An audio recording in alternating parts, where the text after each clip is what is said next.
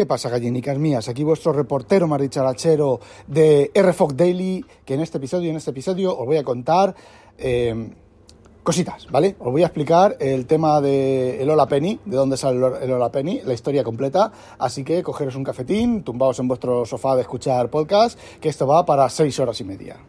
Y luego os explico también otra duda que también me ha presentado Alex Piqueras por, eh, por Twitter, por un privado de Twitter, ¿vale? Lo primero de Penny y lo, y lo de Twitter y lo de la duda que tiene os la voy a contar, ¿vale? Es endogamia pura, entonces, endogamia pura, pura mía, ¿vale? No la duda de, del chaval este. Y, y, bueno, pues vamos allá. Vamos al tajo que dijo Jack el Destripater. Pero primero, un mensaje de nuestros patrocinators o el rollo endogámico de RFO. Vale, Vamos a ver, mi Mac Mini está en Holanda, está en las oficinas de, no voy a decir dónde, ¿vale? De Holanda, ah, ya está aquí en Holanda. Lo más seguro, si no ha salido, son las mm, nueve y media, si no ha salido en reparto, eh, ya sale por la tarde en reparto y lo entregan fuera de... A ver, DHL tiene reparto de, aquí en Holanda, tiene reparto de mañana y tarde. Eh, está bien montado, ¿vale? Porque antes solo tenían de mañana y se quedaban la, mitad de cosas sin, repartir y ahora tiene mañana y tarde. Con lo cual, bueno, pues inconveniente está en casa, no hay ningún problema. Y a partir de las cinco y media, de las seis estaré yo. Vale, venga. Os voy a adelantar las, el, el, aumento de rendimiento que voy a tener yo con mi Mac Mini, ¿vale? Frente a mi MacBook Pro de 16 pulgadas M1, eh, M1 Pro, ¿vale? Eh, con 16 GB de RAM. El rendimiento yo lo mido de una manera un poco sui generis, que es lo que me tarda DevonThink a cargar y lo que me tarda DevonThink a eh, encontrar búsquedas complejas, ¿vale? Y os voy a decir la diferencia. La diferencia va a ser cero, ¿vale? O no va a ser apreciable. Bueno, va a ser un poquitín apreciable con las primeras búsquedas después de lanzar el programa, porque al tener 32 GB de RAM, pues va a ocupar más memoria. El Devon se come la memoria, ¿vale? Yo he visto el, Devon usando 100 GB de, RAM, pero como el swap, el swap es tan rápido a disco, pues eh, no hay ningún tipo de problema. De hecho, puedo tener más bibliotecas y las bibliotecas más grandes en este, en este Mac Mini. Entonces, eh, rendimiento usando el Word, rendimiento que ya lo comenté ayer en el WinTablet no hay diferencia, ¿vale? No va a haber diferencia entre un M1 Pro, eh, entre un M1. A ver, vamos a ver, vamos a ver, vamos a ver. Porque también he escuchado el podcast de Julio César Fernández de esta mañana y todo lo que comenta, mm, de, evidentemente, son equipos diferentes, un Intel y un... Todo esto de los... Vale, a ver, me centro. Todo esto de los rendimientos mejorados, de de que el M2 le da sopa con ondas al Mac Pro, etcétera, todo, vale, sí, ¿vale? Pero aquí mm, Julio César comete un, un error que cometemos muchos, que es ver lo nuestro como si fuera lo de los demás. Es decir, vamos a ver, efectivamente, tú, un Mac Pro, ¿vale? Lo pones a renderizar vídeo y lo tienes dos semanas renderizando vídeo al 100% de todas las CPUs y es muy posible que ni se despeine, ¿vale? Con el Afterburner ahí al 100%, todo al 100%. Y es posible que ni se despeine. Tú haces eso con un Mac Mini y lo fundes, ¿vale? Empieza el throttling, empieza a bajar de rendimiento y demás. Pero es que tú, yo, la señora María, el tío Pepe, mi primo Juanito, nosotros no hacemos eso. Nosotros nos sentamos delante del ordenador, navegamos por internet, eh, programamos, ¿vale?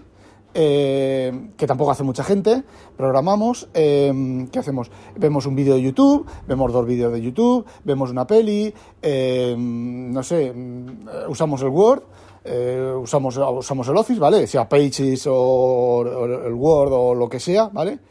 Y en eso, en eso, el Mac Pro, el Mac Mini M1, el Mac Mini M2, el MacBook Pro Intel, el, funcionan y un ordenador mm, doméstico mm, con Intel de gama media, de gama media o alta, funcionan igual. El rendimiento es igual. Es muy sencillo, porque eh, Word por mucha CPU que tengas, el Word es aprieta una tecla, se escribe una letra, se pasa al corrector ortográfico y eso, pues, a ver. Aparte de que hay muchos programas, por ejemplo Visual Studio. Visual Studio, por lo menos las versiones que yo medí el rendimiento, tiene una serie de metrónomos internos que, por mucho más rápido que sea el equipo, no carga mucho más rápido, porque tiene una serie de metrónomos y una serie de delays que deben de ser necesarios para que se cargue. Y sí, a ver, de un i3 a 1 GHz a un i7 a 4 GHz, pues sí, notas la diferencia de carga por la velocidad de disco, por la velocidad de la RAM y tal. Pero de un i7 a 3 GHz a un i7 o a, a, joder, o a un i9 de 6 GHz, por poner un ejemplo, ¿vale? Me estoy inventando.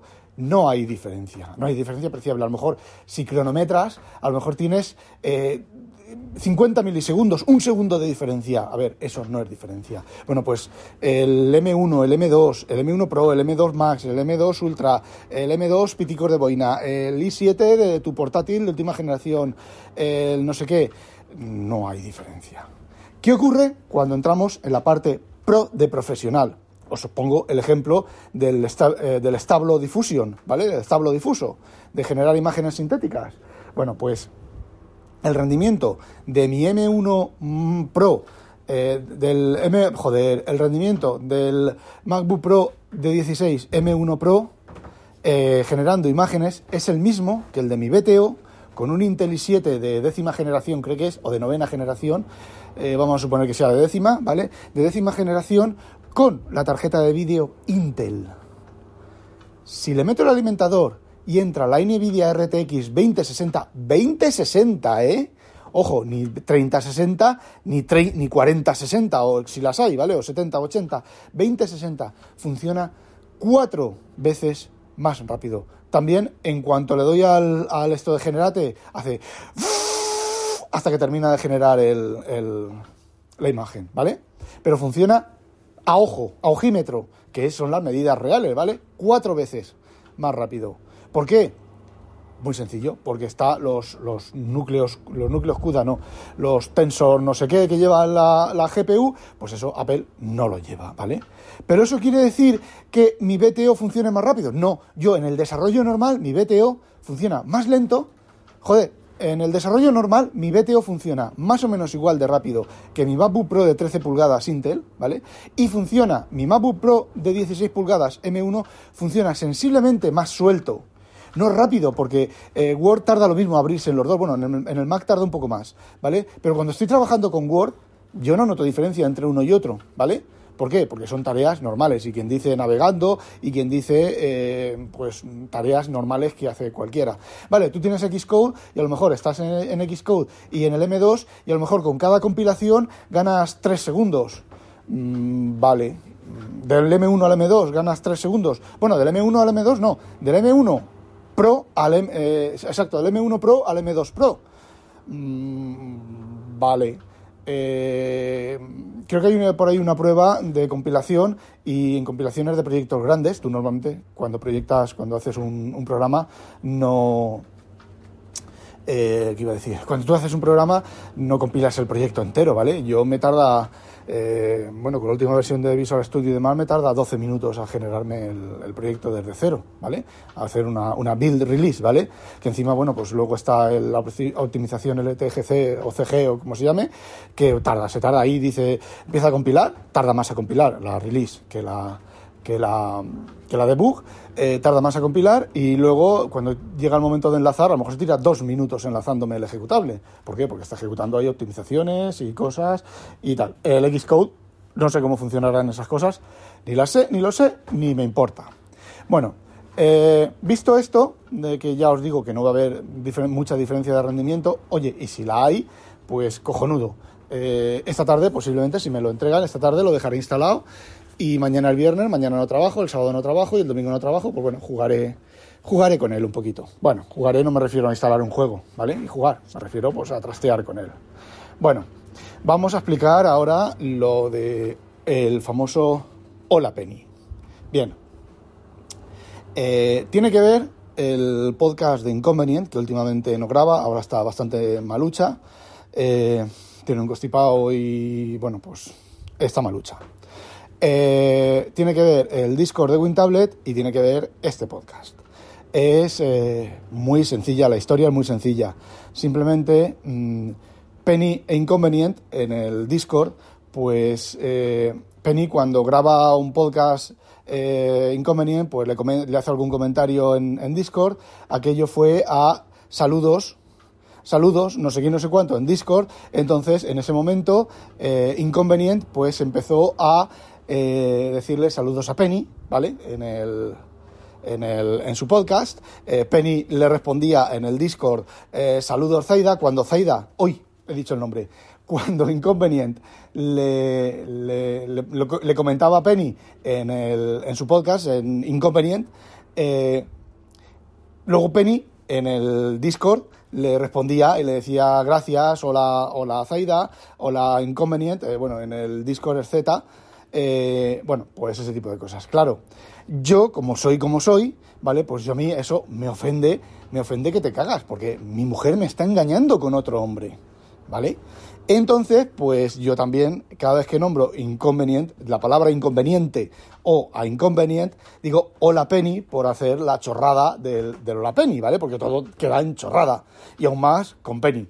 Tú a Penny lo ves y dices, la leche, me da cosa llamarlo Penny, porque me da una hostia mano abierta que me da siete vueltas de campana. Es un tierrón grandote, no lo he visto nunca eh, de pie, pero por lo que dicen sí que le he oído la voz, sí que le he visto la cara, creo que sí.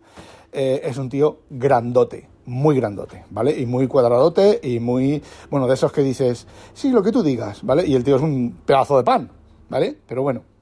Eh, y esa es la historia del, del Lola Penny. De, bueno, pues yo digo aquí el Lola Penny, ella dice, entonces, entonces Inconvenient me oye el podcast y me dice, ¿pero qué es eso de saludo a la Penny? Que es, y Penny en el, en el, en el Discord, eh, Penny en Twitter, eh, Inconveniente en Twitter. Bueno, pues esa es la, la historia del, del famoso Hola Penny. Hola Penny. Hola Penny. Y luego otra cosa que me comenta Alex es cómo es que si yo me estaba alejando de Apple, me compro un Watch Ultra, me compro el Mac Mini, pues eh, Alex, a ver, la excusa, la excusa es eh, cuando dije que me estaba alejando de, de, de, Mac, lo que hice fue, pues empecé a usar la Surface Pro 9 como tableta y como PC, ¿vale? Y el BTO como PC también, ¿vale? Apagué, dejé de usar el, el, bueno, instalé Windows en el, en el iMac y empecé a usar solo Windows en casa, ¿vale? Y Windows y el Android, ¿vale? Y, y, el, eh, y el Apple, bueno, el Apple Watch, no, el, el Samsung Galaxy 5, me, lo cambié, me los cambié de muñeca para que fuera el principal, ¿vale? Y empecé a usarlos de verdad, decir, vale, me olvido de Apple, que es lo que hay que hacer, ¿vale? Y si en seis meses estoy bien, pues mira, empiezo a vender cosas de Apple. Bueno, pues empecé a hacer eso y empecé a morirme de asco. La Surface Pro 8 como tableta no vale. Está claro que no vale. Tiene un montón de bugs. Cada actualización, yo tiemblo con cada actualización, porque sí, arreglan una cosa y joden otra. Eh, la verdad es que el cuidado que están teniendo para el modo tableta de, de Windows, eh, no están teniendo cuidado. Eh, la escritura manual funciona bastante bien. La de Apple ha empezado a funcionar bastante bien. No sé si es porque haya aprendido mil garabatos, pero funciona bastante bien. Eh, la de Windows funciona mmm, bastante bien, pero el, a ver, la de Windows funciona, la escritura manual, el reconocimiento de escritura manual de Windows funciona muy bien si no fallara. Me explico. Tú estás escribiendo o la P y escribes la P y se te cierra el cajetín. Eh, tocas el cajetín de edición, abres, que tienes que abrirlo manualmente, el cajetín de escribir, ¿vale? Escribes, te pones hola Penny, sale arriba hola Penny le das al enter para que lo envíe y no lo envía a ningún lado. Y tienes elegido el cajetín de edición. A eso me refiero a, fallar. O escribes eh, abrir interrogación, o sea, abres una interrogación. ¿Cómo estás? Cierras interrogación. Y, come, y te pone ¿cómo estás? Y te vas, haces los, los, gestos de edición, te pones encima de la O, haces una A con un rabito y te pone una A con un Armstrong encima. El símbolo del Armstrong. Dice, me cago en su puta madre. Eh, vale, venga, vuelves a escribir otra vez una A minúscula más, más traceada, ¿vale? Y no pones el acento. ¡Pum! Se cierra el cajetín. Eh, ¿eh? Te pones a escribir y no escribe el palito. Hola, y la A ya no se escribe. Que le puto pasa al palito, le haces, zurres el palito, to, to, to, to, así con la mano, como si fuera un termómetro, bajando el mercurio de un termómetro, te pones a escribir y vuelve a escribir. Eh, ¿qué queréis que os diga? Y eso, pues lo mismo, lo que os conté el otro día de desplazar el menú inicio hacia arriba, eh, a veces se abre, a veces no se abre, otras veces tan, tan, tan, tan, tan, tan, tan, tan, su puta madre, otras veces la, activas, le das al botón de encender y el wifi no se activa, tarda eh, un minuto a estar activo el wifi.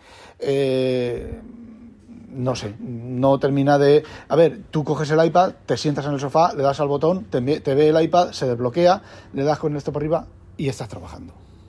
Tiene algunos bugardos, ¿vale? Por ejemplo, si estás usando el palito para tocar o pasar página o lo que sea, si resulta que coges en el palito a cuatro dedos de un campo de edición, parece como que te coge como si estuvieras escribiendo, ¿vale? Pues sabes que los botones cerca de los campos de edición tienes que tocarlos con el dedo. Una vez que te acostumbras, pues ya coges el, el ritmo y no te... y no te no te falla, ¿vale? Eh, coincidió lo de querer pasarme a Windows también con el, con el Devon Think y el otro visor de PDF que tengo yo, porque yo, a ver, las, los iPad para mí es PDF, ¿vale?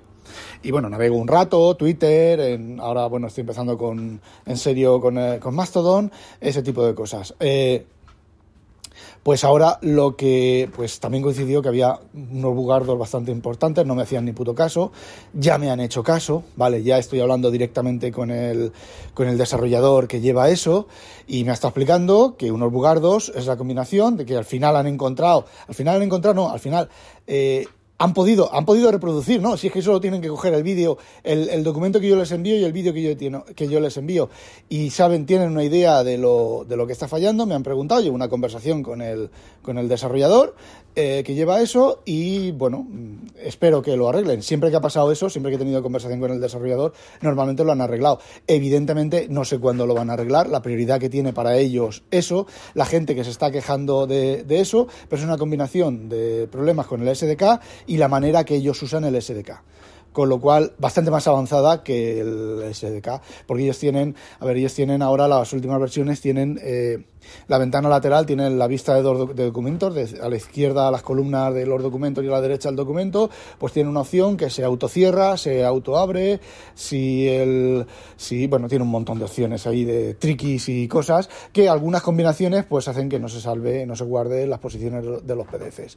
Bueno, no sé, no sé hasta qué punto lo, lo terminarán arreglando pero coincidió todo eso y coincidió, coincidieron más problemas. Ah, sí, el iPhone que no hablaba holandés, el que no hablaba, que no, me traducía el holandés, eh, no sé, entonces pues me cambié a, eh, decidí coger Windows, pero es que empecé a coger Windows solo y me entró un asco de manejar Windows en casa. Ojo, aquí en el trabajo relativamente funciona bien porque el explorador de Windows a veces eh, con yo en el proyecto en el que estoy ahora tengo que procesar eh, varios miles de ficheros, es decir, yo ejecuto un programa que procesa varios miles de ficheros, procesa unos ficheros, genera otros ficheros, realiza transformaciones gráficas sobre esos ficheros y genera otros ficheros.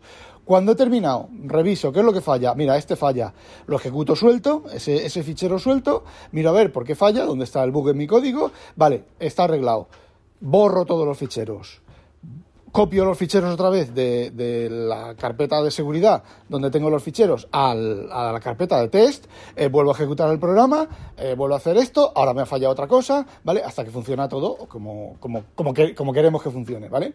¿Qué es lo que ocurre? Pues que en el explorador de Windows, pues a veces el control C y el control V o el control X no funcionan. A veces control C, control V, mm, no se está copiando nada es que o el control C ha fallado o el control V ha fallado. Entonces lo hago, empiezo a hacerlo de la barra de tareas. Eh, de repente deja de, falla el de la barra de tareas. Entonces lo hago con el botón derecho del ratón. Eh, falla con el, botón derecho del ratón. Entonces uso arrastrar y soltar. Eh, de repente revienta el explorador de Windows. A tomar por culo. A volver a abrir 12 ventanas del explorador de Windows. aparte de eso, no tengo así ningún tipo de problema de uso. Sí, el explorador de Windows es lento, tarda a abrirse. Eh, pero aparte de eso no tengo ningún tipo de otro problema con Windows en el trabajo, que en el trabajo que es, pues estar sentado delante del monitor, tener tu ventana de Visual Studio, tu ventana de esto, tu ventana del otro y usarlas, y usarlas durante todo el día.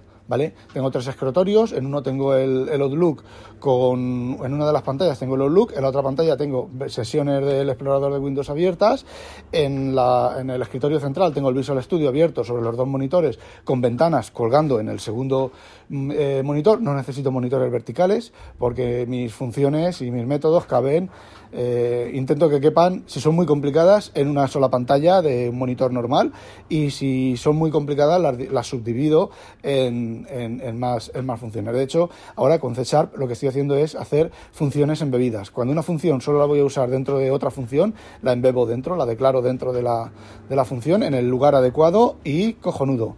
Eh, y en el tercer escritorio, pues es mi, mi escritorio personal.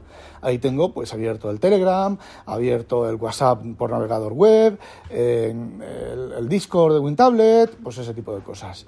Y eh, ese escritorio, ese escritorio, lo tengo también para, pues para veces si me hacen falta más escritorios, más cosas en, en, lo que estoy trabajando, que a veces me hacen falta, pues ahí pongo otra sesión de Visual Studio, si necesito dos sesiones a la vez, porque estoy trabajando con el cliente y el servidor, ¿vale? El programa que hace de cliente y el programa que hace de servidor, eh, no sé, ese tipo de cosas. Me, me creo un, un escritorio nuevo si necesito todavía más cosas y así me voy me voy moviendo y me voy defendiendo. Pero eso no es en casa. En casa llegas, agarras la Surface, te tumbas en el sofá, abres la Surface, te vas a, abres un vídeo de YouTube, te vas al, listado de las cosas del RSS pendiente de YouTube, te abres el, vídeo de YouTube, te pones a ver el vídeo de YouTube, eh, el vídeo no arranca, se encasquilla, eh, vas a escribir, ah, mira, voy a ver si, si ha salido ya la investigación y ciencia tocas con el palito en la barra del navegador, vas a escribir investigación y se cierra el, palito y no se escribe, tienes que zurrir el palito, eh, tocas el palito o estás leyendo, vas a tocar con el palito en la pantalla, va a pasar página, el palito no funciona. Eh, eh, basura, ¿vale? Basura, es completamente diferente. Estás en casa y estás, eh, bueno, pues ahora voy a leer, eh, te abres el, el, documento que vas a leer y no se guarda la posición o, no, basura, no se puede. En casa eh, no se puede. Bueno, y esa era la justificación, esa era la explicación. Y bueno, perdón, y Alex, Finalmente, pues porque soy una veleta, porque tengo déficit, tengo no, debo de tener déficit de eh, atención marketingiana y cuando Apple nos pone delante de los ojos una mierda envuelta en papel de aluminio brillante y brilla y tiene brillos, pues como los cuervos vamos a ella. Y ya está, yo creo que esa es la razón verdadera, ¿vale? Y todo lo demás son excusas que uno se pone. Y bueno, chicos, bueno, también iCloud Drive me estaba fallando mucho cuando cogí Windows, ahora no está, ahora está funcionando bien. Y bueno, chicos, chicas, chiques, chiquis, chicae. Eh, eso era lo que quería contaros. No olvidéis, sospechosos, habitualizaros. a demonio! Menudos audios que estoy haciendo ahora. Madre mía, voy a tener que. ¡Ay! Grabar más durante menos tiempo. bueno, a demonio.